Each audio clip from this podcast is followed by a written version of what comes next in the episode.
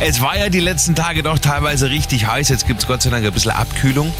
Aber nächste Woche haben wir auch wieder so um die 30 Grad und viel Sonnenschein. Deswegen hier ein paar Abkühltipps von mir. Der Samstags Lifehack mit Simon. Machen Sie aus Ihrer Wärmflasche eine Kühlflasche. Wenn Sie da äh, einen Stoffbezug drauf haben, dann den bitte runter machen, sonst wirds kalte Wasser wieder vom Stoffbezug aufgewärmt. Auf jeden Fall kaltes Wasser und oder sogar Eiswürfel in die Wärmflasche rein, circa zwei Stunden in den Kühlschrank legen. Das kühlt Sie auch während der Arbeit schön runter. Die Nächte sind natürlich auch dann teilweise heiß, aber besonders beim Einschlafen brauchen wir es ja doch kühl. Also Schlafshorts, Shirt oder auch ein Nachthemd einfach in eine Tüte packen und ins Eisfach legen und dann erst kurz vor dem ins Bett gehen anziehen.